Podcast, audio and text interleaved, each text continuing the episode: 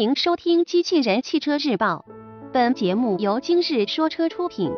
欢迎搜索关注“今日说车”栏目，了解汽车圈新鲜事。路虎新一代发现官图发布，新闻内容来自汽车之家。日前，路虎正式发布了一张全新一代发现第五代的官图，新车将于今年九月二十八日正式亮相。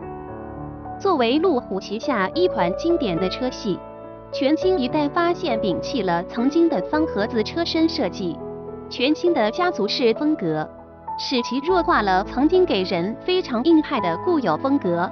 官方将其定位于一款中大型七座豪华 SUV，同时新车也将继续提供全地形越野能力。动力方面，目前官方并没有透露更多信息。根据之前外媒猜测，第五代发现货将搭载包括3.0升 V6 机械增压发动机、3.0升 SDV6 柴油发动机，以及由2.0升汽油发动机和电动机组成的插电式混合动力系统，供消费者选择。